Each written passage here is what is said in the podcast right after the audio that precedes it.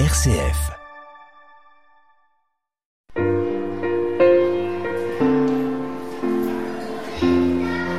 À l'école des saints avec Jean-Luc Mouns sur une RCF Belgique.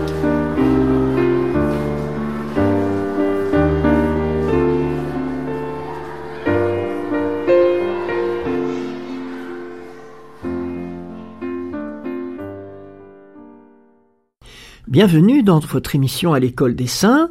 Jean-Luc Mouns au micro, sur une RCF, en DAB+, partout en Belgique, mais ça vous le savez depuis longtemps.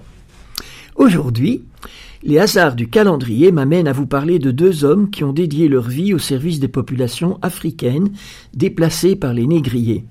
Le premier est le bienheureux Jacques-Désiré Laval, patron de l'île Maurice, qui a été l'apôtre des esclaves affranchis.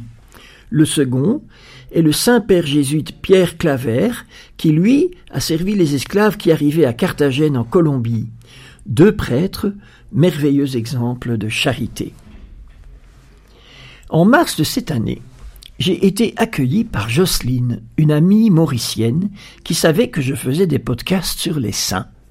Elle m'a demandé si je connaissais le bienheureux Jacques Désiré Laval, patron de l'île Maurice, fêté dans la liesse populaire le 9 septembre de chaque année. À Maurice, m'a expliqué Jacqueline, tout le monde, chrétiens, musulmans, hindous, créoles, marche en pèlerinage vers l'église de Sainte-Croix pour vénérer le bienheureux Jacques Désiré Laval. Le long des routes, les gens installent des petites tables pour donner du thé, du pain, des gâteaux aux pèlerins. À l'époque, j'ai noté de ne pas oublier de vous parler à tous de ce bienheureux qui a laissé un tel souvenir qu'il unit encore des personnes si différentes à Maurice. Et je dédie évidemment ce podcast à mon amie Jocelyne. Jacques Désiré Laval est né en France le 18 septembre 1803 dans le village de Crotte.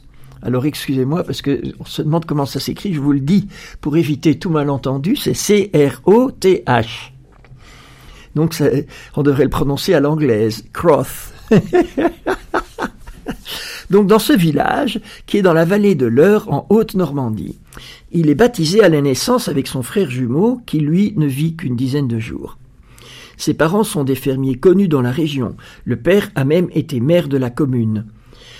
La famille est très croyante et la maman montre une grande charité pour les pauvres.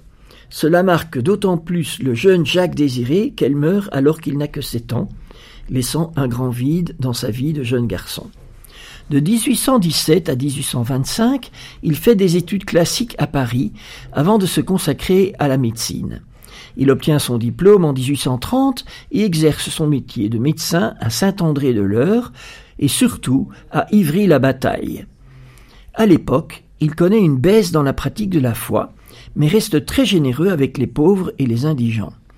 Il tombe dans la mondanité, mais une chute de cheval et une déception amoureuse le ramènent à la foi de son enfance, et il décide de devenir prêtre. Il entre au séminaire d'Issy-les-Moulineaux, il est ordonné prêtre le 22 décembre 1838 par l'archevêque de Paris, monseigneur de Quélen, et il est nommé curé du village de Pinterville. Il y reste deux années, priant beaucoup et partageant tout ce qu'il possède avec les pauvres. Mais il entend un autre appel, devenir missionnaire.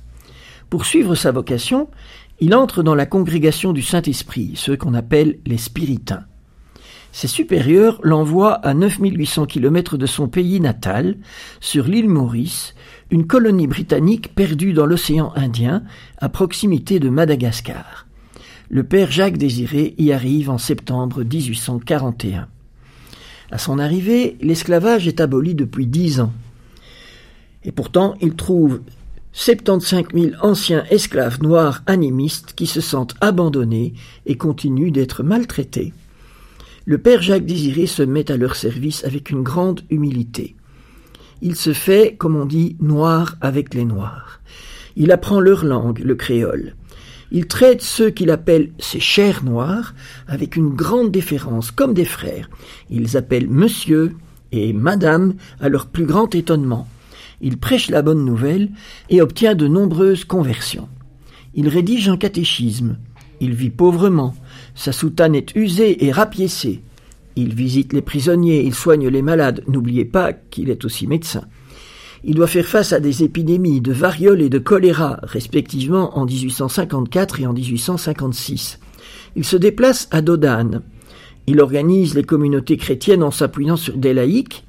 Il baptise, il célèbre des mariages, il enseigne des prières, il fait aimer la Vierge Marie. Son travail missionnaire porte du fruit. Dans ses trois premières années de mission, le Père Laval célèbre 250 baptêmes, 350 mariages et 320 communions. Son rayonnement ne s'explique que par une vie de prière intense. D'abord seul, il est secondé ensuite par d'autres missionnaires. Mais son amour pour ces chairs noires suscite l'opposition des nantis de l'île. Certains le surnomment la grosse bête noire. L'agressivité atteint de tel niveau que le père Laval en est réduit à donner le catéchisme le soir, protégé par deux policiers. Mais rien ne l'arrête. Il a coutume de dire Faisons ce que nous pouvons et le bon Dieu fera le reste. Je pense que c'est une bonne devise que nous pouvons tous mettre en pratique. Faisons ce que nous pouvons et le bon Dieu fera le reste. Peu à peu, l'agressivité fait place à la confiance et même à l'admiration, car tous se rendent compte de la sainteté du Père Laval. Lui, l'apôtre des Mauriciens, ne fait aucune différence entre les races et les religions qui se côtoient sur l'île. Une fois la version passée, les sentiments des colons blancs évolueront peu à peu vers la confiance et pour certains vers une profonde admiration. Certains en viennent à dire si la religion divise, la sainteté unit. Alors là, que la sainteté unit, c'est magnifique. Hein Frères et sœurs qui écoutez, euh, voilà notre vocation, hein d'unir le monde par notre sainteté. Le père Laval meurt d'épuisement le 9 septembre 1864 après s'être donné sans compter pour tous les Mauriciens. Alors qu'il avait débarqué sur l'île dans l'indifférence générale, quarante mille personnes assistent à ses funérailles, du jamais vu à Maurice.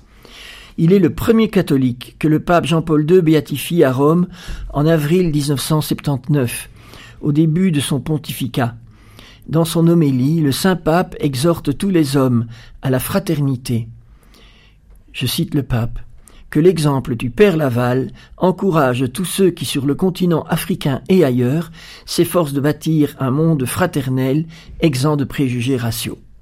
En l'honneur des deux saints de ce jour, je vous propose d'écouter la célèbre Missa Criolla d'Ariel Ramirez.